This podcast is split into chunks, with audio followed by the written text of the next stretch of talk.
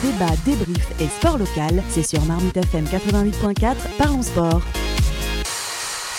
Salut à toutes et à tous et bienvenue dans ce podcast de Parlons Sport spécial sport de combat. Une fois n'est pas coutume, c'est pas Gilles qui présente l'émission, mais je serai accompagné de Julien Mathieu. Salut Julien. Salut Samy, salut à toutes et tous. Avec nous, notre consultant spécial sport de combat, l'encyclopédie John Lone. Salut John. Salut, bonjour à tous.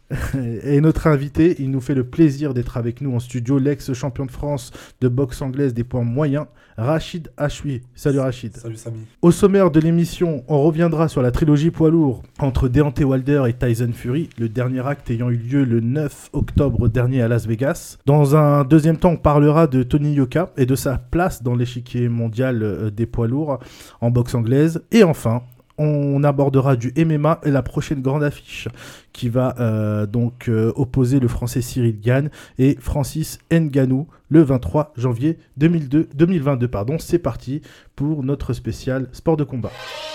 I'm the most brutal and vicious and most ruthless champion there's ever been. There's no one can stop me. I'm the best ever. Fighting Holyfield in the right ear. Quand les types de 130 kilos disent certaines choses, ceux de 60 kilos les écoutent. He's crying in his corner. I've never seen anything like this. If you win, you win. If you lose, you still win.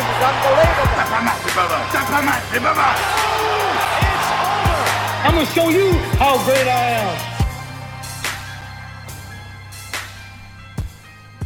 La trilogie qui a été énorme ces dernières années pour la boxe euh, mondiale, pour les poids lourds, Tyson Fury contre Deontay Wilder. Alors l'épisode 1, je vais vous rappeler messieurs avant qu'on puisse euh, débattre là-dessus. L'épisode 1, c'était en décembre 2018. L'anglais Tyson Fury est alors au plus bas, à 60 kg de trop. Il est plongé dans l'alcool et la dépression.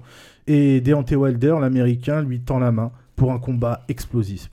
Joshua, lui, euh, l'autre anglais qui est champion du monde euh, poids lourd euh, l'ignore complètement. le combat est assez dantesque, mais Wilder, qui est invaincu alors, 39 KO sur 40 combats, enfin l'a envoyé au tapis plusieurs fois et aurait pu gagner ce combat. Match nul, décision unanime des juges. L'épisode 2, c'est le 19 février 2020 le rematch avec une démonstration de Tyson Fury qui envoie plusieurs reprises Deontay Wilder euh, au tapis. Deontay Wilder complètement dépassé lors de ce combat. On rappelle qu'avant ce combat, il n'avait jamais goûté au sol lors d'un combat officiel. Euh, Fury gagne donc par KO. Et l'épisode 3, c'était le 9 octobre dernier, 9 octobre 2021, un combat exceptionnel où le Gypsy King, hein, c'est le surnom de Tyson Fury, qui prend encore une fois le dessus sur Wilder. Cette fois-ci, c'est unanime, euh, rien à dire. C'est une victoire par KO et avant la fin donc euh, des 12 rounds. Fury reste invaincu chez les poids lourds et c'est lui la nouvelle star mondiale. Euh, en sachant qu'entre temps, Joshua, lui, n'a pas su performer à son juste niveau. On va commencer par toi, John. Que penses-tu donc de cette trilogie au vu donc maintenant qu'on a chaque partie, chaque épisode de cette euh, confrontation? Alors moi je vais donner un avis rapide et simple. Je veux surtout entendre l'avis d'un spécialiste du domaine, hein, du sport de, combat, de, la boxe, de la boxe anglaise, notre invité. Hein. Euh, je pense que ce combat, ce combat nous a montré clairement qui était le patron de la division des poids lourds actuellement? Tyson Fury, sans aucune contestation possible. Hein. Il a gagné deux fois avant la fin du temps, euh, avant la fin des 12 rounds, et avec la manière à chaque fois. Hein.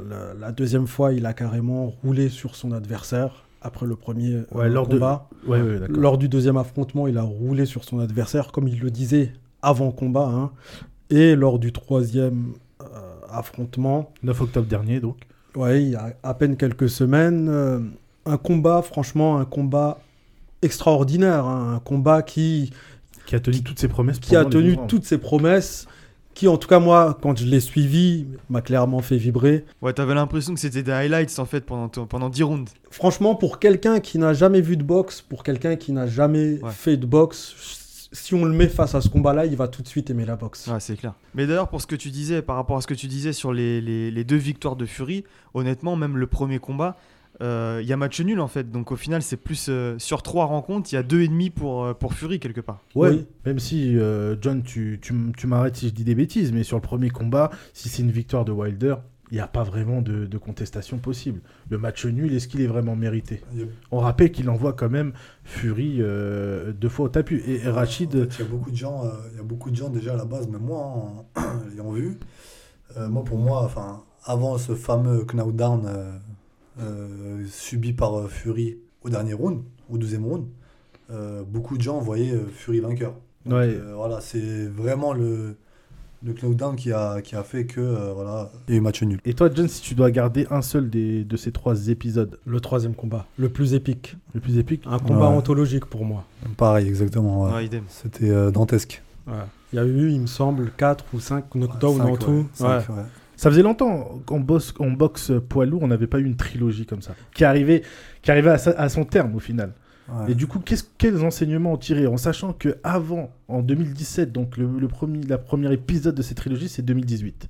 En 2017, comme on l'a dit, Fury est au plus bas. hein. Ah. Il est- et c'est l'alcool, c'est peut-être la drogue, ça, ouais. les tentatives de suicide. En fait, Fury, ce qu'il faut savoir, c'est que la catégorie des poids lourds, euh, il y a un des frères Klitschko, peut-être ça vous dit quelque chose, Bien sûr. qui a régné, euh, qui a régné sur la catégorie pendant 10 ans. Vladimir. Vladimir, exactement. Ça veut dire que pendant 10 ans, à peu près de 2005 à 2015, euh, les poids lourds, enfin la catégorie des poids lourds, c'était une catégorie morte. En fait, euh, les gens ne s'intéressaient plus aux poids Ouais. lourds parce que Vladimir Klitschko, c'était un très bon boxeur, mais il était soporifique. C'est-à-dire qu'il gagnait, mais euh, voilà, c'était pas avec la manière et c'était euh, très stéréotypé boxe de l'Est. Il n'était pas spectaculaire. Il n'était pas du tout spectaculaire, voilà. Et quand, quand Fury l'a boxé, ce qu'il faut savoir, c'est que Fury à l'époque, il avait à peine 27 ans. Quand il l'a boxé, Fury, et quand il a gagné, grâce à lui, au fait, ça a permis, euh, parce que euh, Vladimir Klitschko avait, en fait, avait plusieurs ceintures, donc le fait qu'il ait, euh, que Fury ait gagné, ça a permis fait de, bah, de débloquer la, la catégorie. Je crois qu'il en avait trois. hein. Il en avait trois exactement, et son frère avait la quatrième. Ouais. Et euh, du coup, bah voilà, en fait, ça, ça, en fait, ça a relancé la catégorie des lourds. Donc, Sauf que pour la petite histoire, je crois que les deux frères Klitschko ne, ne- Non, ils sont jamais battus, non. Ils ont fait une Apparemment, leur, à leur mère, ouais, voilà. leur mère voulait pas que- qu'ils se rencontrent. Mais du coup, voilà, ce qui fait qu'en 2015, quand, quand Fury a gagné contre Klitschko, eh ben, il a débloqué la catégorie. Et du coup, on a pu voir aussi euh, d'autres boxeurs poids lourds devenir champion du monde, bah, notamment euh, Wilder, Fury, et voilà, enfin quelques autres, même Joshua, quelques temps après. Et, et puis voilà, quoi.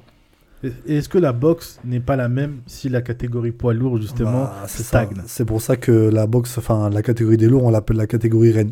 Les plus grands champions, euh, bon, je, peux- je peux en citer deux euh, que même, euh, même au fin fond de la- de l'Amazonie, on, va, on connaît, c'est Tyson et Mohamed Ali. C'est des poids lourds. Exactement.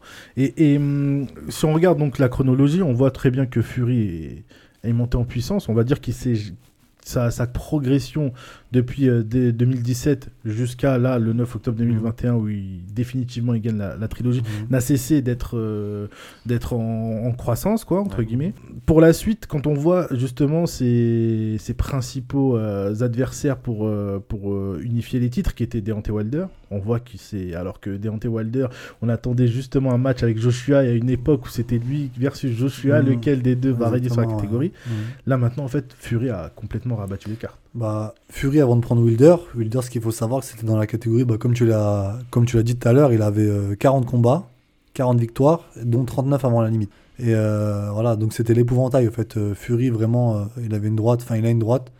Personne ne voulait le Wilder. Euh, Wilder. Ouais. Voilà, personne ne voulait s'y frotter. Du coup, bah, euh, Fury en 2015, quand il a gagné contre Klitschko, bah, il est rentré dans une dépression, l'alcool, la drogue. Après, ça peut s'expliquer, euh, voilà, a des soucis personnels et tout. Et du coup, c'est, bah, je sais pas euh, ce qui lui a pris, il s'est lancé un défi, il a dit ah, moi je vais reprendre la boxe et je vais boxer le, le, le meilleur au fait de la catégorie. Du coup, il a boxé, il y a eu ce, il y a eu ce premier combat où il y a eu match nul. Et, euh, et puis voilà, ouais, après c'est clair que euh, il a voulu, enfin, il s'est attaqué directement au- à la montagne. Je veux juste rebondir sur ce que tu as dit là en parlant de Wilder. Est-ce que euh, le fait d'avoir simplement cette droite, moi je voudrais ton avis en Mhm. tant que boxeur Mhm. professionnel, est-ce que c'est pas ça, son principal défaut au final, hein, que, que Fury a dévoilé euh, devant, devant le monde entier au final C'est un manque de, je sais pas, je dirais un manque de technique peut-être, Bah, un ouais, manque de... Pas, pas beaucoup d'arc, euh, pas fait- beaucoup de flèches dans son arc. En fait, euh, Fury, enfin Wilder, je me trompe à chaque fois. Wilder, en fait, pour un boxeur, il va très vite, enfin même pour un, pour un mec qui connaît un peu la boxe déjà tout simplement, il va très vite, que- il va très voir vite que techniquement il est limité. Ouais. Pourquoi? Parce que c'est quelqu'un qui, est, qui a commencé la boxe tard. Très tard, il a commencé, je crois, à 22 ou 23 ans, même peut-être même 24. Ouais, il faisait de la lutte au Il, début. faisait- voilà, il, enfin, il a fait plein de sports et tout. Il a commencé pourquoi? Parce que euh, il devait subvenir aux besoins de la famille et il s'est dit que dans la boxe, il y avait de l'argent euh, à faire assez rapidement. Mais par contre, athlétiquement parlant, c'était, euh, c'est vraiment quelque chose de, d'incroyable. Ouais, mais justement, euh, tu parles de, du physique. Comment on Mhm. peut avoir le corps de Tyson Fury et tenir sur le ring euh, face à un, à un sportif euh, très sculpté, justement, comme, comme Wilder, surtout qu'il boxe euh, presque comme un, un poids léger, euh, Tyson Fury, un peu. On, ne- on ne le sent pas lourd, en fait, sur le, sur le, sur le ring, c'est ça que je veux dire.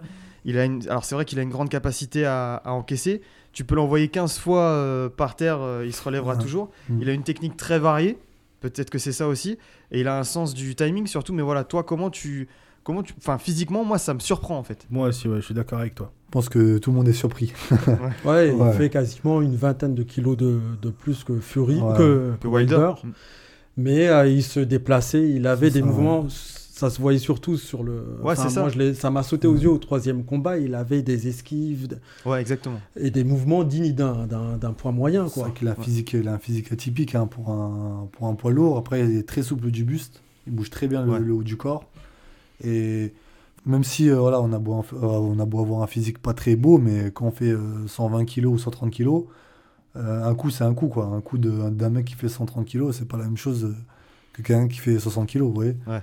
Donc, euh, quoi qu'il arrive, un mec qui fait 130 kg, si- bon pas techniquement, beau ou pas, euh, ça va faire mal. Ouais, après, il y a quand même plus que. Et la technique aussi, de- Des enclumes ça, euh, à des chaque, euh, à Ça, chaque C'est des gens qui font de la boxe depuis qu'ils sont nés. Contrairement Donc, euh, à ce qu'on pourrait penser pour euh, Wilder, hein, concrètement, moi j'ai vu des, des- des commentaires de gens qui disaient certes il a une enclume à chaque bout de, Ah, euh, à chaque main, mais, il est techniquement, très limité ouais, en fait. hein. bah, Enfin, ce qui revient souvent, vous allez me dire, messieurs, ce que vous en pensez, c'est surtout qu'il n'a pas de garde. On dit souvent qu'il n'a pas de garde.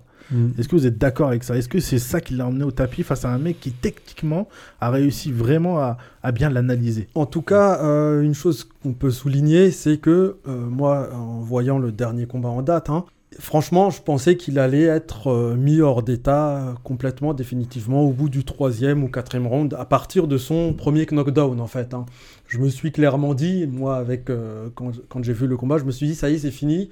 Il va aller plus vite qu'au second combat où il a fallu attendre la septième reprise, il me semble, c'est ça, pour le, Le second, ouais, c'était au septième round. ouais. euh, ouais, le septième round.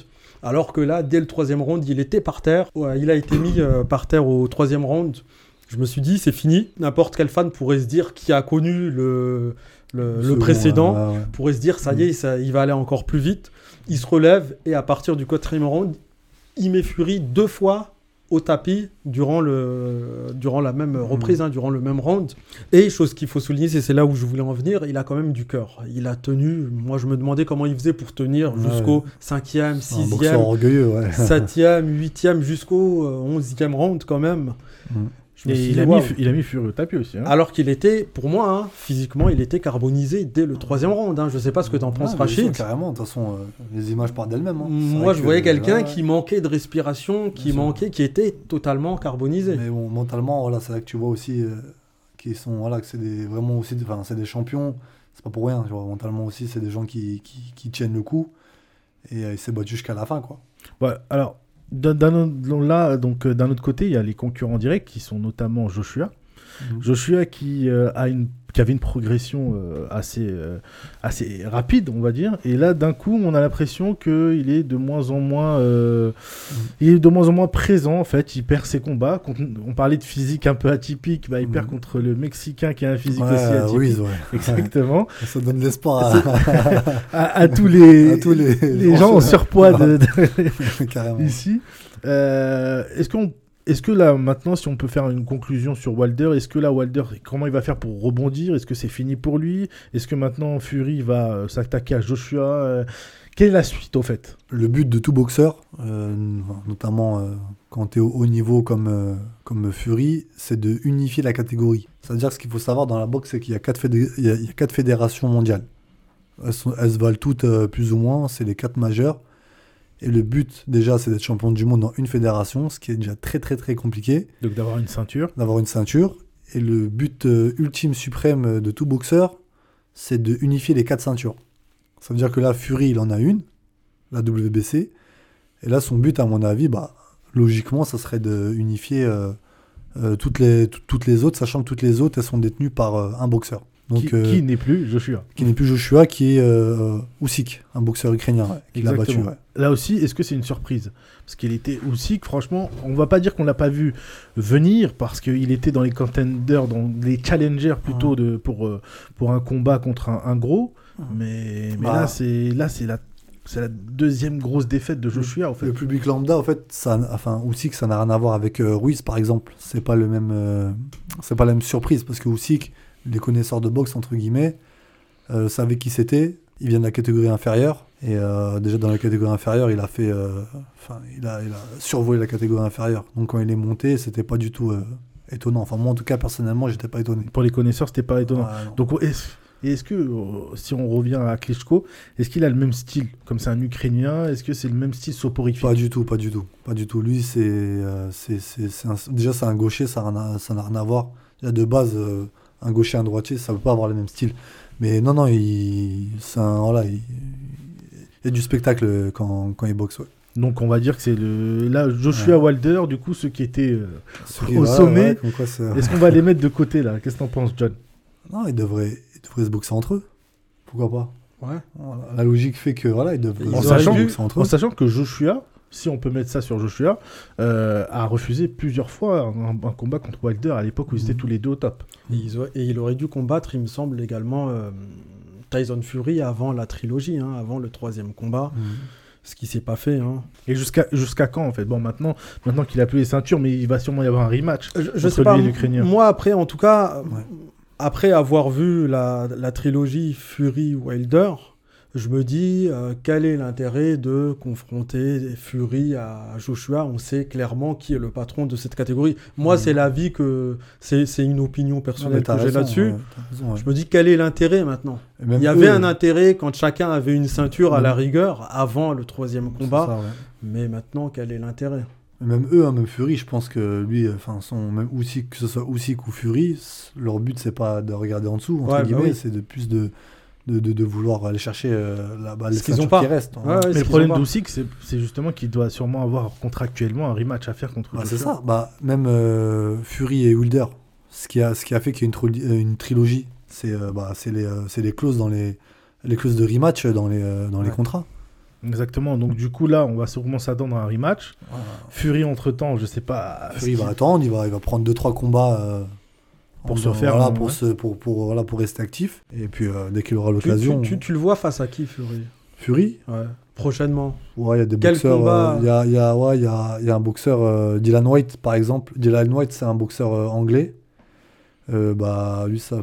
Pareil, en fait, il est- de toute façon, dans tous les cas, il est challenger euh, mondial pour la fédération euh, où euh, Fury a la ceinture. Donc, c'est un très bon boxeur anglais aussi. C'est un des top mondial euh, en poids lourd et c'est un boxeur anglais. Donc, peut-être faire un combat euh, british, 100% british euh, là-bas, dans un stade, tu sais, à Wembley. Ou, Ouais. voilà, et Un peut-être gros ça truc, va- quoi. Ouais. Il y aura moins d'engouement que si c'était Fury, euh, que si c'était Joshua. Mais euh, voilà, ça fera quand même un bon, un bon truc. Moi, je suis un peu déçu, hein, moi personnellement, parce que euh, en tant qu'amateur de boxe, euh, j'ai pas, euh, j'ai pas votre, euh, votre expertise là sur ce, sur ce sport-là.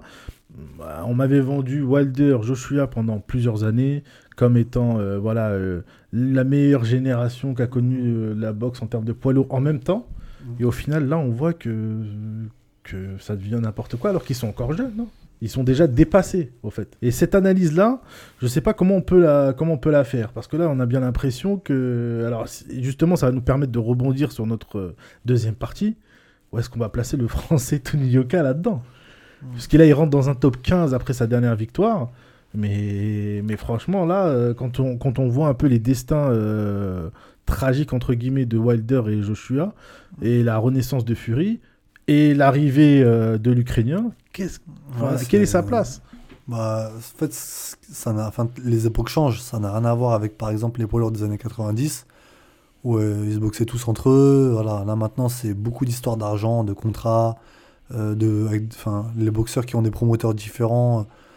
C'est quoi C'est un combat par an maximum pour Ouais, voilà, ouais. Un ou deux, Enfin, un, deux, ouais. Un ou deux combats par an, mais bon, c'est, pas. Voilà. Mais du coup, Rachid, euh, si, si je te suis, ça veut dire que euh, tu sous-entends que Wilder est fini en fait. Non, après, euh, il peut rebondir. euh, Wilder, pour, enfin, lui, pour, enfin, pour Wilder, lui, il est question de ju- justement boxer euh, Ruiz. En fait, des boxeurs qui sont sous le même promoteur euh, vont se boxer plus facilement que des boxeurs qui ont des promoteurs différents.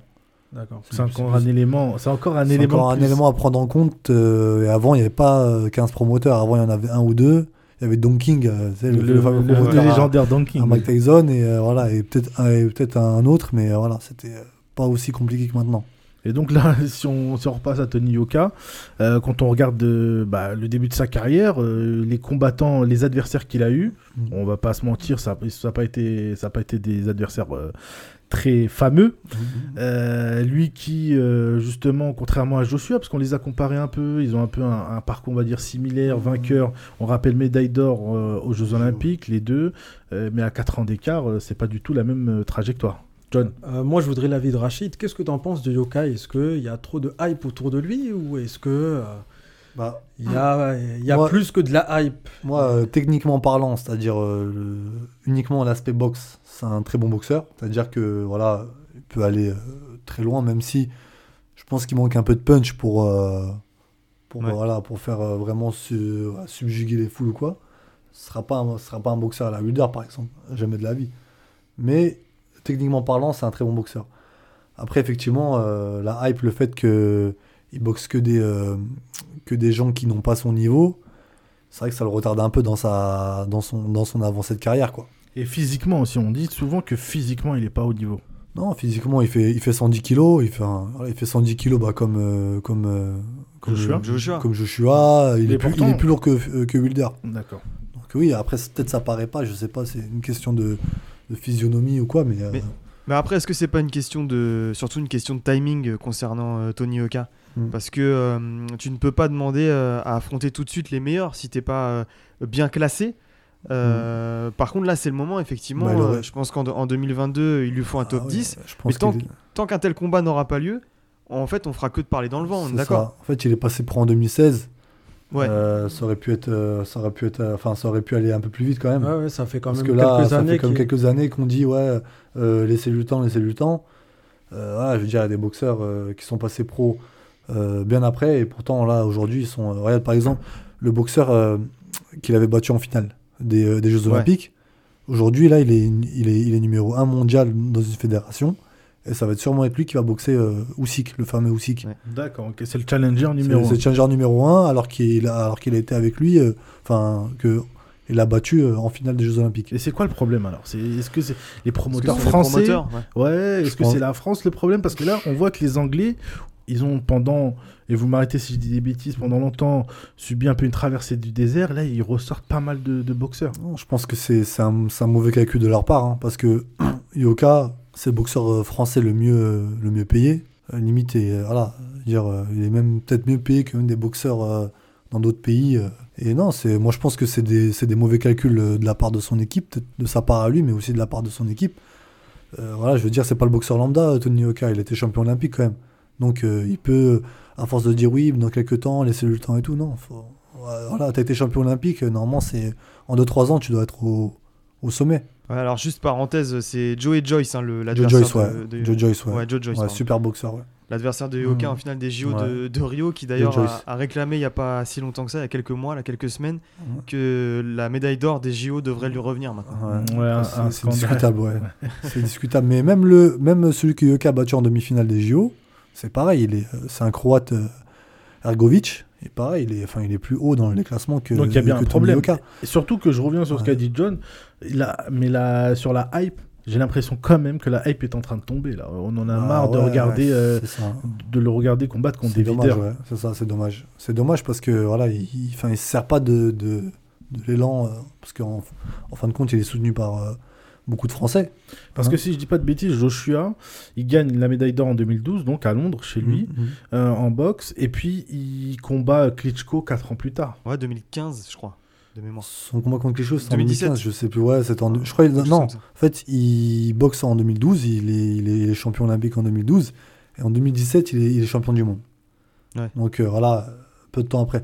Après, aussi, on peut, on peut excuser. Enfin, on Peut-être peut- qu'il y a eu le Covid, tout ça. Exactement, ça voilà, il y a le Covid et aussi il y a une suspension d'un an, euh, Yoka, C'est vrai. par rapport au fait que voilà, il s'était pas présenté à des, à des contrôles antidopage. Ça peut, ça peut, voilà, ça peut expliquer certaines choses, un peu, euh, en partie le retard, mais malgré ça, euh, je pense que là c'est le moment d'accélérer. Parce que là, il arrive, il a 29 ans.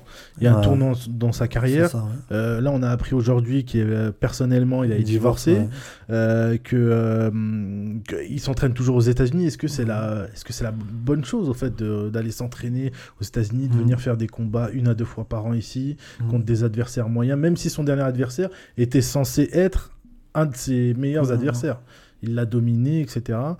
Donc là, vous voyez pas là. Si on parle des deux prochaines années, vous le voyez pas rentrer Bah, dans, c'est- dans le ch- challenge pour euh, un titre mondial. Moi, clairement, je pense que s'il continue à ce rythme-là, euh, il, va, il, il va stagner et ça va, ça va rester au même point. Quoi. Ouais, il lui faut... Mais de toute façon, il le réclame, hein, un combat en 2022, un top 10. Ah, mais il y a réclamé, il y a, il y a, il y a mettre en œuvre les, les, euh, les, comment dire, enfin faire en sorte que, que, que, que ça, se passe. arrive, ouais. Mais il paraît que c'est son équipe qui bloque, qui dit qu'il Non. il est peut-être pas assez. C'est lui qui décide. D'accord. Je pense que c'est lui qui décide. C'est Tony Oka qui décide, tu dis Oui, oui. Je suis quasiment, ouais, enfin, d'après les bruits de couloir, euh, je pense que c'est, ouais, c'est, c'est plus ou moins lui qui, qui décide, ouais. Mais attends, parce que ça c'est intéressant ce que tu dis, euh, Rachid. Toi, en tant que boxeur, pourquoi tu refuserais de combattre euh, un top 10 pour l'instant? Pourquoi tu ferais reculer les choses? Euh, que s'il perd- confiance S'il perd. Ouais. S'il perd, bah, toute, la, toute la fameuse hype euh, dont on parle depuis tout à l'heure, ça, ça, ça, ça retombe. Donc Ouais, c'est mais là, c'est en un dilemme parce que la hype Bah. est quand même en train de retomber Ouais, parce qu'on lui reproche. Bah. Les gens ont commencé à voir en fait. Moi, je- moi, je pense que les gens le respecteraient plus s'il a une défaite contre un, un boxeur euh, vraiment euh, de renom Mm. que s'il continue son, euh, à faire sa carrière, euh, enfin, de voilà, à gérer sa carrière de cette manière. Ouais, ouais, en attendant, on reste frustré. hein. Ça fait des années qu'il est sur le, dans le circuit. La et conquête, la conquête, ouais. on Mais toi, mais toi, John, honnêtement, ton, ton avis sur Yoka Tu le vois rien faire dans les années à venir? Si je devais être Ta- euh, ta conviction, ouais, ouais. je le vois pas, je le vois pas s'imposer dans le top mondial, même pas dans le top 5. Et c'est- c'est c'est quoi? Ouais. C'est des lacunes techniques? Bah, Sachant que Rachid a dit que techniquement, il était, il était, c'était un bon, très bon boxeur. Tec- techniquement, c'est un bon boxeur, Mais la Mais- technique ne suffit pas. mais euh, comparé à l'élite Ouais. dans sa catégorie, je sais pas s'il pourrait euh, tenir la cadence. J'ai des doutes, hein, j'ai mis des doutes sur euh, sa possibilité de tenir euh, 12 rounds face à, au rouleau compresseur euh, En, sa- Fury. en ou- sachant qu'il y a un Français dont j'ai oublié le nom qui a quand même combattu Joshua et qui a tenu euh, pas mal de, de rounds, euh, 11 rounds. Takam, Exactement. Klaus Takam, ouais, ouais, Et, en- et en plus de ça, euh, la victoire de Joshua, Ouais. l'arrêt de l'arbitre ouais, était un peu. euh, voilà. précipité, ouais. Pourquoi Yoka ne, ne ferait pas un, un match comme ça face à un Joshua ou un Wilder? Non mais c'est pas la même chose, je crois que Carlos Takam c'était plus sparring partner. Ils l'ont Ah, pris c'est comme un- ça du coup, du coup, dans le camp de Joshua, alors ouais. que euh, Tony Yoka, Mais il n'a ce pas été ridicule. entre guillemets un véritable adversaire. Ouais, je comprends. Je pense. Après, on- après c'est des suppositions, on peut émettre des suppositions, mais tant que Yoka n'a pas boxé un, un top 10 ou un top 5, on pourra jamais réellement Ah, savoir. moi, je reste frustré. hein. Moi, j'attends Ouais, ça. C'est ça le souci, en fait. Comme voilà. tu l'as dit, euh, Rachid, moi j'aimerais bien le voir défaite ou victoire hein, face à un top 10 ou un vrai top qui 5. vaut la peine, ouais. Ouais. Après, on pourra, on pourra essayer de le classer par rapport aux autres prétendants Après, et par dire- rapport euh, dans, dans la course au- à une ceinture. Après, il peut dire, en fait. moi, le- Mais là, il est hors course. Pour moi, il est totalement hors course actuellement. Vas-y, Julien, est-ce que tu as une question encore? Ouais, en fait, je voudrais, euh, je voudrais vous demander euh, où vous placez cette trilogie euh, Wilder Fury pour revenir au sujet principal. À quel rang en fait vous la placez parmi les meilleures trilogies de l'histoire? Au moins dans la catégorie poids lourd, Poids lourd. parce qu'il y a eu des, des grands moments aussi plus proches de ta ca- catégorie, hein, Rachid, comme l'affrontement par exemple entre Léonard et, et Roberto Duran dans les années 80, ouais.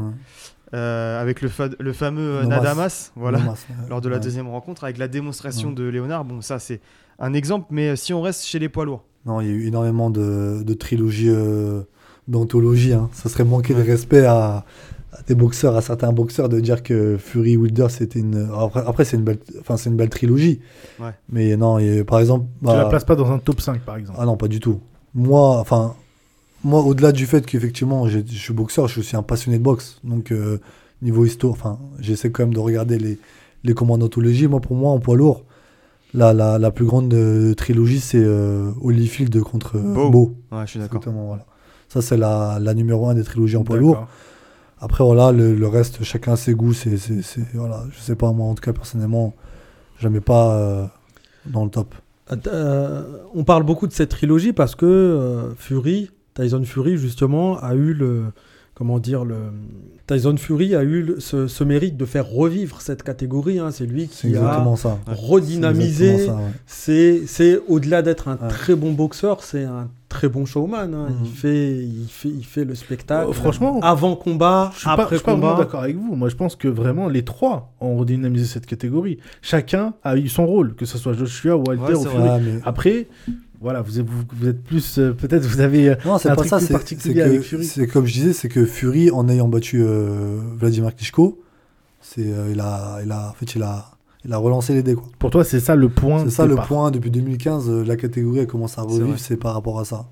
Après, oui, là, actuellement, euh, je suis entièrement d'accord avec toi. Heureusement qu'il y a Joshua, Hulder, euh, Fury, Ortiz, enfin, voilà, des bons poids lourds. John, excuse-moi de t'avoir coupé. Donc toi, tu, toi, tu restes sur le Fury. Pour toi, c'est lui qui a redynamisé le- Oui. la catégorie. Ouais, ouais, et- Et ça, et ça, Ça- Fait, ça fait pas partie, du coup, de cette trilogie ne fait pas partie de, tes- de ton top 5 des meilleures trilogies de l'histoire? Euh, Elle Poids fait lourd. partie, en tout cas, cette trilogie fait partie des meilleurs combats des, Ouais. des 20 dernières années en boxe, dans cette Des catégorie. 20 dernières années, oui, c'est sûr. Mais c'est pas, c'est pas un top 5 pour toi.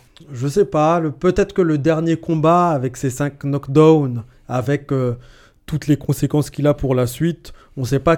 On sait pas ce que ça va réellement, euh, ce que ça va réellement donner pour la suite de la carrière de Fury. Je le mets dans mon top ce combat-là en tout cas, le Ça- troisième combat. Non, Parce que c'est vrai que moi, en tout cas, là, comme ça, sans vraiment réfléchir, euh, avant ça, je mettrais, c'est sûr, bah, je suis d'accord avec Rachid, le, le Holyfield Bow euh, avec une mention particulière pour le deuxième combat. Euh, le, Connaisseur, Julien.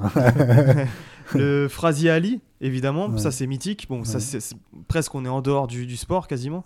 Le, je pense que le Norton Ali, mais bon, ça, ça remonte un peu, c'est autre chose. Euh, le Tyson Holyfield aussi, enfin voilà, il y, en avait quand même pas mal. Il y a des histoires quoi à raconter sur. Ouais, c'est clair. Bon, messieurs, je pense qu'on a fait le tour là sur la boxe. On va passer donc au, au MMA avec un combat qui attend euh, un Français pour le titre. Cyril gagne face à Francis Nganou, le Camerounais, ou je sais pas, le Français. S'il gagne, il est Français. S'il perd, il est Camerounais. On ne sait pas, ce sera le 23 janvier 2022. Messieurs, moi la question que je me pose, encore une fois, on a un Français pour une ceinture euh, UFC, c'est c'est quand même un événement, même s'il a le titre euh, euh, là en, en attendant. Est-ce que quand même Cyril Gann n'est pas arrivé à une période de l'UFC où il est plus simple d'accéder à un combat euh, euh, pour le titre? Rachid Euh, je pense pas. hein, je pense pas. Je pense que chaque, euh, chaque période a ses champions. Cyril Gann, je pense que dans enfin, n'importe quelle époque, euh, tu l'aurais mis, il aurait, euh, il aurait posé, ça aurait été un casse-tête pour, euh, pour n'importe quel euh, champion en place. Parce que sa manière de combattre, donc je vais pas dire boxer, mais sa manière de combattre, en fait, elle est. euh, elle est euh, comment dire Elle est. Il, vi- il vient de la boxe. Hein. Il vient de la boxe pied-point, ouais. il vient de la boxe taille, apparemment.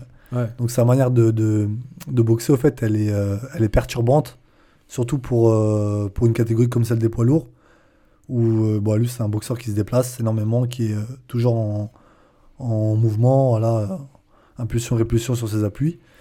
Et en lourd, en général, les mecs, bah, ils sont là, pieds plats, et boum, boum, ils cherchent à- Ouais, vraiment à, à descendre l'adversaire. Donc quoi qu'il arrive, euh, que ce soit avant ou maintenant, ça aurait été une, une galère. ouais. D'accord, donc il n'y a, il y a pas de, de surcotage autour Je de, pense de pas, non, je pense pas. C'est un, c'est un combattant très très malin, très très intelligent et euh, puis ça se voit son visage. hein, il prend, il est pas, il est pas abîmé. hein, c'est propre. Et toi, John, sur Cyril Gann là pour l'instant, qu'est-ce que tu penses de, de ce combattant?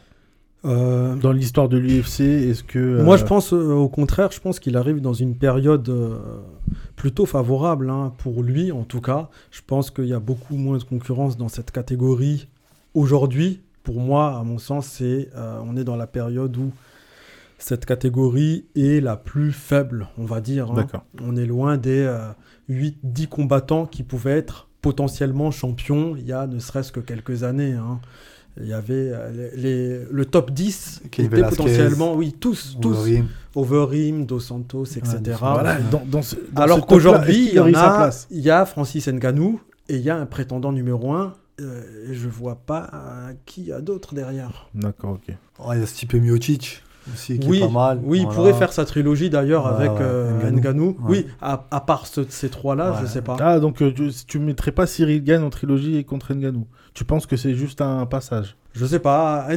Cette, euh, a cette qualité, euh, en tout cas en poids lourd, qui est super efficace. Et il n'y a pas besoin d'être super esthétique, il n'y a pas besoin d'être super technique. Il suffit d'avoir euh, des, enclumes, des enclumes à la place des gants et de savoir bien placer ce que tu disais Rachid tout à l'heure. Wilder, tout le monde avait peur de sa droite.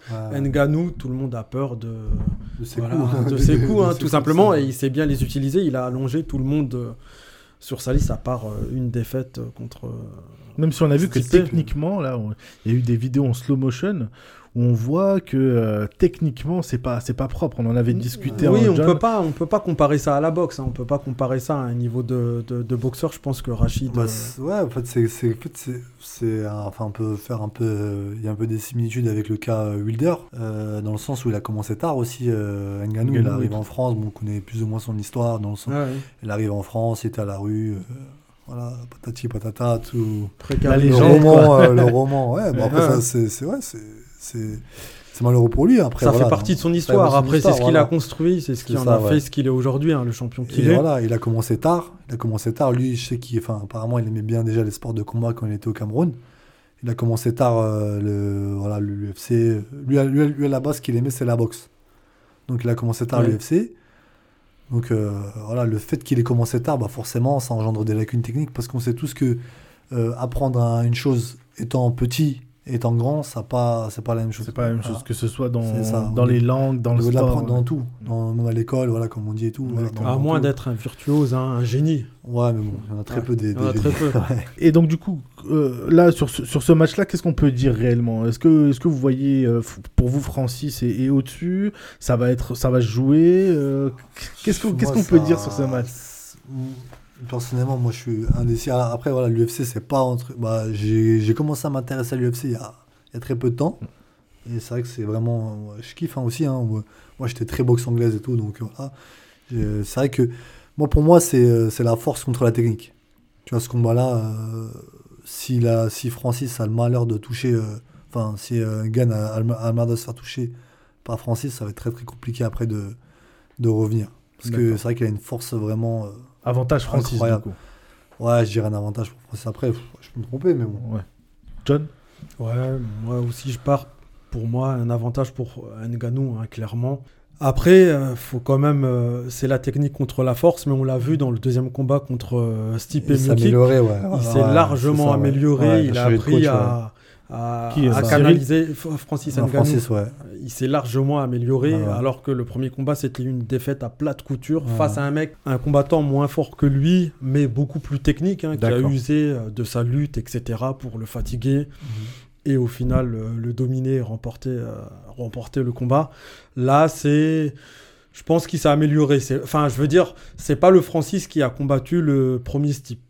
C'est le Francis qui a combattu le deuxième Stipe. Enfin, le- c'est le deuxième. euh, Donc, En espérant qu'il s'est amélioré Ah, encore euh, depuis. Ouais, je pense qu'il va s'améliorer, c'est sûr et certain. Puis ils se connaissent aussi, hein. ils ont déjà euh, fait un peu de sparring ensemble. Bah, faut rappeler qu'ils se sont entraînés avec le même entraîneur dans la même salle.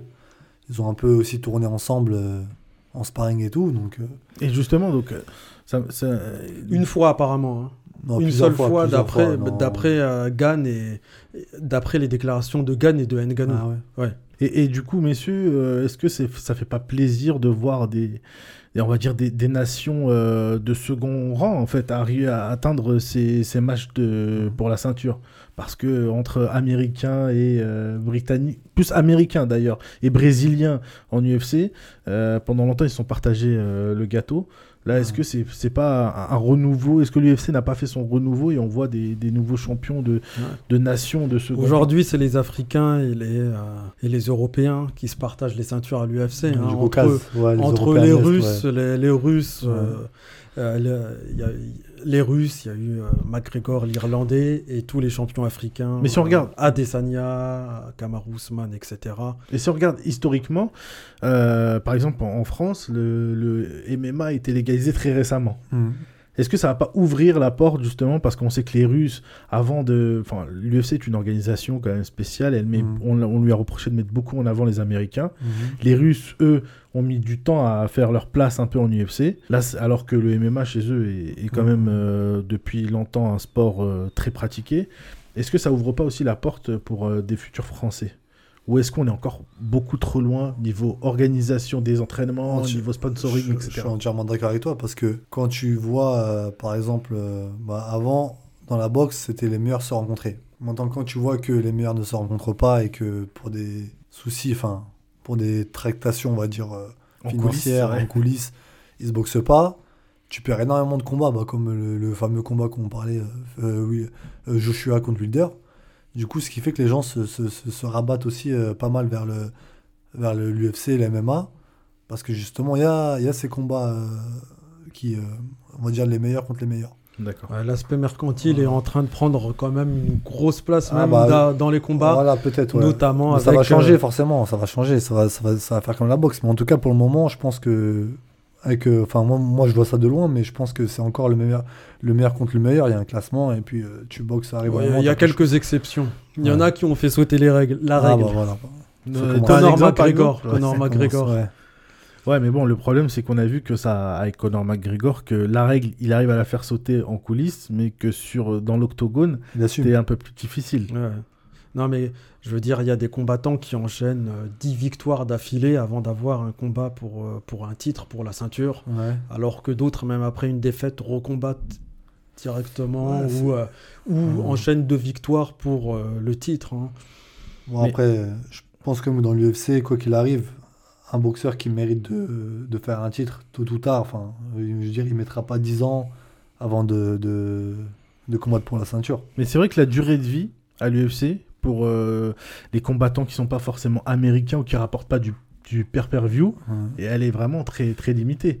Euh, voir un Gan ou un Nganou euh, pouvoir combattre pour euh, un titre et en main event, il y a quelques années, on n'aurait jamais pu se dire ça. Parce que c'est pas des, des, des combattants forcément bankable. Qu'est-ce que t'en penses, John, là-dessus? L'aspect mercantile, comme je l'ai dit, hein, est en train de, de faire sa petite place, même, euh, même dans le combat, hein, de façon générale.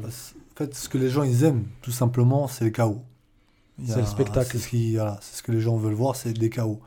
À partir du moment où, tu mets des chaos, voilà, pardon de faire à chaque fois l'analogie avec la boxe anglaise, de revenir sur la boxe Ah, mais anglaise, c'est mais le sport au roi. Voilà, moi, on, peut, on prend l'exemple d'un Golovkin en poids moyen. Lui, il est arrivé euh, de- du Kazakhstan, voilà, personne ne le connaissait, il est arrivé aux États-Unis. Il a mis des KO. Et bah, ses pay-per-view, ils se vendaient par millions.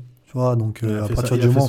comme. Voilà, Nganou, c'est pareil. Nganou, bah là, euh, c'est une, c'est une star aux États-Unis. Parce que pourquoi? Il met, il met que des KO, le gars. Donc, euh, même si c'est pas un américain de base, il va, il va quand même vendre, tu vois. Le spectacle avant C'est tout. ça, le spectacle avant tout. Puis tu sais, les Américains, je pense, ils sont pas. Enfin, si, peut-être ils sont un peu chauvins, mais euh, moins que les Français, à mon avis. Bon, je pense qu'on a fait le tour, les gars, sur, euh, sur le MMA.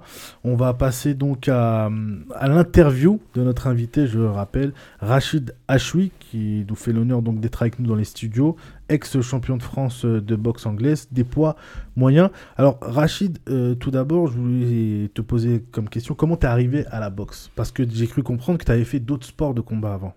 Ouais, euh, bah, un peu comme tous les garçons, euh, je kiffais euh, Van Damme et, et Bruce Lee. Hein. Hein, surtout euh, dans la ville de plaisir. Hein, c'est... ouais, voilà, je kiffais les films de, de, de Van Damme, Bruce Lee, les sports de combat, Rocky, tout ça. Donc, voilà, forcément, ça m'a. Dès, voilà, dès le plus jeune âge, euh, j'étais, voilà, j'étais dedans. Ouais, je vais pas dire comme tous les garçons, enfin, dès que j'entends, enfin, dès qu'on pose la question en boxeur, euh, ouais, parce que j'étais turbulent, mon père il m'a inscrit à. Non, Ouais. c'est pas ça, moi j'étais. euh, moi c'était, voilà, exactement, moi c'était plutôt l'inverse, j'étais euh, petit, frêle, euh, voilà, Ouais, j'étais un timide, peu. Voilà, donc, Introverti. c'était plus pour apprendre à me défendre peut-être, les sports de combat à la base, et puis. Parce voilà. que t'a- t'aurais très bien pu faire du foot. Ouais, mais j'ai fait un peu de foot, mais c'est pas, c'était pas, j'étais pas destiné à ça, je crois. non, mais puis voilà, après j'ai fait le taekwondo. Le taekwondo, c'est vrai que c'est, j'en ai fait quelques années. Et puis à 18 ans, euh, j'ai fait, j'ai fait de la boxe et euh, le fait, voilà, que j'ai fait taekwondo, peut-être ça m'a facilité aussi euh, pour la boxe. Donc c'est pour ça que peut-être je suis monté assez, assez rapidement dans, dans ce sport-là. ouais. Et pourquoi la, la boxe anglaise et pas euh, toi qui as fait du taekwondo par exemple Parce que euh, c'est le sport de base déjà. C'est le sport de base et dans mon, euh, là où j'habitais, dans mon quartier, au fait, il y avait des potes qui faisaient de la boxe anglaise. Donc un jour, je suis allé avec eux et puis directement, j'ai accroché. j'ai accroché quoi. Donc, t'as bête, commencé où? Dans quel club? J'ai commencé à, El- à Elancourt. Ok. À Elancourt, ouais, avec euh, Antoine Farouja, Ouais. le fameux Antoine Farouja, à Ouais, son. Et c'est lui qui t'a qui t'a détecté, entre guillemets, ou c'est toi qui es parti Non, c'est moi qui est parti. Il n'y a, pas de- y a pas de détection. hein. Euh, Voilà. Si que tu sois bon ou pas bon, enfin, en tout cas, à Elancourt à l'époque, hein, maintenant ça a changé, mais à l'époque, euh, il y, en a- enfin, il y en a eu des gens qui étaient très très bons, qui avaient un gros potentiel, mais euh, qui trouvaient ça trop dur, donc du coup ils revenaient pas. Mais c'est pas pour autant que le coach il les a appelés pour leur dire de revenir. Tu voulais pas venir, bah tu restais chez toi. C'était plus le, le- le- voilà. moi, C'est c'est La que ça- motivation, la, motivation, ça m'a toujours, voilà, ça m'a pris directement. Et puis voilà, quoi, c'est, c'est comme tu comme tu dis, c'est le sport de base, quoi. La boxe, c'est, voilà. Et c'est quoi le chemin ensuite pour parvenir euh, au titre de champion de France? Bah, il y a, Un long chemin, sûrement. ouais, il y a, il y a plusieurs chemins. Il y en a pour qui c'est facilité, il y en a d'autres euh, pour qui c'est un peu plus compliqué. Voilà, moi c'était à la longue, euh, j'avais pas spécialement les, voilà, j'étais pas un puncher, euh, voilà, j'étais pas, enfin, c'était pas KO sur KO. Voilà, c'est au fur et à mesure. Moi, je suis un travailleur, hein, j'ai toujours dit. hein. C'est, moi pour moi, c'était, euh, on va dire, le travail, brique par brique. Donc ça, moi, ça a pris 10 ans. Et tu devais définir ton style, ce serait quoi? Moi, en fait, moi, j'aime beaucoup la boxe euh, mexicaine. Tu vois, dans la, dans la boxe, il y a, il y a plusieurs styles, Plusieurs écoles plusieurs écoles. Et euh, les écoles, c'est euh, c'est en fonction des, des régions, des pays. Tu vois, tu as l'école américaine, euh, cubaine, tu vois, qui Sur- est très réputée, ouais, très cubaine et réputée, tout, mouvement et tout. Et japonaise, voilà, anglaise, russe, tu vois. Et moi, je kiffais grave, grave, c'était la boxe mexicaine, tu vois, tous les boxeurs mexicains. Voilà, tous les champions mexicains, c'était, euh, je regardais, je, m'endormais sur leurs vidéos, en fait. D'accord. Du coup, au fur et à mesure, tu vois, je inconsciemment pas, je me suis imprégné un peu de, tu vois, de la manière de boxer. Et c'est quoi C'est plutôt être C'est offensif, rapide, ouais, c'est offensif. C'est un style offensif. Moi, je, voilà, c'est vraiment euh, avancer sans prendre de coups, en fait. Être offensif et euh, sur le contre, D'accord. sans prendre de coups, donc voilà. Et, et du coup, j'ai cru comprendre que tu étais entraîné dans, dans plusieurs pays aussi, notamment en Angleterre, si Ouais, je dis pas de euh, bêtises. En fait, ouais, une période, je enfin, avec un pote, on, voilà, moi j'aimais bien m'entraîner. En fait, on aimait bien s'entraîner euh, à droite, à gauche, et notamment l'Angleterre. Donc en Angleterre, euh, j'ai fait, enfin, je suis parti plusieurs fois, plusieurs reprises en Angleterre, à Londres notamment. Donc Londres, ce qu'il faut savoir, c'est qu'il y a des salles à tous les coins de rue. Les salles de boxe, c'est vraiment, voilà. C'est le pays de la boxe, ouais, là-bas, tu il y, a le- il y a le fighting spirit, hein, comme on dit. Il y a des boxeurs, il y a des salles partout, les salles sont, sont remplies, il y a du, il y a du c'est du très très haut niveau euh, en Angleterre. Donc voilà, bah, je partais là-bas m'entraîner, mettre les gants et, Et est-ce que t'es parti un peu en. vivre un peu le, le truc quoi. T'es parti un peu euh, en. Comment dire en- Pas en cachette, mais un peu discrètement, quoi. Je veux dire, tu t'es pas présenté là-bas comme un boxeur professionnel ou quoi que ce soit, non bah, Après on est arrivé, enfin quand je me rappelle la première fois on est parti là-bas, euh, on est arrivé, on est arrivé dans une salle de boxe, enfin sur internet, hein, tu sais. Google, la première salle, euh, on est on est Vous arrivé. n'étiez pas attendu, quoi. ça que Non, non, on est parti comme ça, entre guillemets, avec nos sacs à dos. Et on a pris un. Je me rappelle, on avait pris une chambre d'hôtel avec euh, mon pote euh, Pierrot. On avait pris une chambre d'hôtel, euh, enfin, tu sais, Airbnb là. Ouais, ouais. Et voilà, ça a commencé comme ça. Après, on, restait longtemps, plus ou moins, des fois un mois, trois semaines, deux semaines, ça dépendait. Quoi. Et c'est un, c'est un kiff, entre guillemets, de faire de la boxe là-bas? Ouais, franchement, en fait, tu vois, je- déjà dès mon premier voyage, au fait, j'ai j'ai vu les choses différemment, en fait, et j'ai compris pourquoi euh, les Français euh, sur le niveau, euh, enfin, ça stagne au niveau européen, en fait, ça bloque au niveau européen et pas, et pas mondial. On le dit pour beaucoup de Pour sports. beaucoup de sport, ouais. Non. Ouais. Nous ici, on reçoit pas mal d'invités de Ouais, beaucoup ouais. de sports. On le dit Ouais. pour beaucoup de sports, notamment le foot. Euh. Est-ce que c'est un problème mental? Est-ce que les Français n'aiment pas s'entraîner? Qu'est-ce qu'est-ce qui fait qu'ils bloquent comme ça? Je pense, je pense pas que ce soit, euh, je pense pas que ce soit, comment dire, je pense pas que ce soit au niveau de la mentalité des Français. Je pense plus que c'est plus au niveau de la mentalité de la France en elle-même, tu vois. Et euh, tu vois, de, enfin, vis-à-vis du sport, comment elle est, euh, comment elle, elle considère au fait ses sportifs. Et la boxe, euh, bah, la boxe, au fait, euh, une fois que tu es professionnel, si t'as pas les moyens derrière financiers, euh, ça va, c'est très très compliqué au fait de, de, de- de gérer une carrière. Et c'est peut-être, enfin, après on, on pourra revenir sur mon cas personnel à moi. C'est peut-être ça aussi qui m'a fait euh, prendre du recul aussi sur, euh, sur, sur la boxe, quoi. C'est parce que tu t'es pas senti soutenu, c'est ça, à un moment donné ou Bah, y a, en fait, financièrement, euh, Ouais, le suivi, je sais pas. hein. Bah, en fait, arrivé un moment, c'est simple. Euh, on n'est pas tous au niveau cas, dans le sens où on n'a pas tous un contrat euh, d'image avec Canal et tout. Euh, 99% des boxeurs que je connais, ils ont un emploi à côté ou euh, il faut qu'ils fassent quelque chose à côté. Donc, c'est très difficile. En fait, au niveau mondial, ce qu'il faut savoir, c'est que les mecs, ils s'entraînent en moyenne 6 heures par jour. Tu vois Donc, euh, toi, tu es là, tu. Voilà, moi, je travaille dans le bâtiment. Donc, je suis là, je travaille dans le bâtiment. Je finis mon chantier à 17h. Je vais aller m'entraîner 2 heures par soir. euh, déjà, je suis- déjà, j'arrive à la salle, je suis fatigué. Ouais, tu En risques de ça- de blessure. Voilà, j'ai des blessures, je m'entraîne deux heures par soir. Et en fin de compte, je vais boxer un, un mec euh, qui s'entraîne 6 heures par jour, H24, qui fait que de la boxe. Ouais. Tu vois, c'est un peu. euh, Ce qui, voilà, c'est pour ça. En fait, on, tu jouais pas avec les mêmes armes, en fait. ça Exactement. Après, je pense qu'on a deux bras, plus- jambes. On a deux bras, jambes comme tout le monde. hein. Si, on nous, si on donnait les mêmes moyens que, que ces boxeurs-là, on serait peut-être même meilleurs, tu vois, en Oui, France. euh, Il n'y a ah, pas de doute. Il n'y a pas de doute là-dessus. Voilà. Bah attends, euh, on, a, on a sauté une petite étape quand même parce Mhm. que tu es boxeur professionnel. Donc à quel moment tu te dis, ok, je veux, je veux être professionnel dans, ce- dans ce sport tu vois? Parce que c'est quand même un sport Mhm. particulier. C'est quand même, tu es sur un ring, tu es avec tes points, ta force, ton mental face à un gars et tu es seul au monde face à lui, tu vois. Bah, en fait, il, il y a, ce qu'il faut savoir, c'est qu'en France, en- enfin, partout dans le monde même, c'est- il y a la boxe olympique, entre guillemets la boxe amateur, et la boxe professionnelle. Moi, personnellement, ayant fait le tour de la boxe amateur, euh, je ne me voyais plus euh, continuer en tant qu'amateur. Et t'avais quel âge à peu près? J'avais 23 ans. 23, ouais, voilà, 23, ouais, 23 ans. Et, euh, Mhm. et dans ma salle, en fait, à Elancourt, il y avait 5 ou 6 pros. Donc euh, voilà, je mettais souvent les gants avec eux. Je m'entraînais souvent avec eux, que avec eux. Euh, puis même le format de la boxe pro, c'était enfin, c'était plus adapté au fait, à mon style de boxe. Parce que en boxe amateur, c'est euh, c'est 3 rounds. C'est 3 rounds de 3 minutes. Et voilà, ça débite, c'est la mitraillette. euh, c'est celui qui met le plus de, de, de- Ouais, de c'est ça. touches. Et boxe pro, c'est cherche à le coup dur vraiment à faire, à faire mal. Quoi. Donc c'était plus par rapport à ça. Et puis, euh, C'est venu euh, naturellement. ouais, quoi. voilà, c'est naturellement. Puis tu sais, il y a des salles, euh, entre guillemets, où euh, c'est soit pro, soit amateur. Donc euh, à Elancourt, nous, c'était la boxe pro, Antoine Farboudia. Euh, il formait que des, que des professionnels. Quoi. Donc euh, tout de suite, hein, dès que j'ai commencé la boxe amateur, entre guillemets, je savais déjà que le, dès que je pouvais passer pro, bah, Ça serait le cas, pro, quoi. ouais, voilà. C'était le chemin.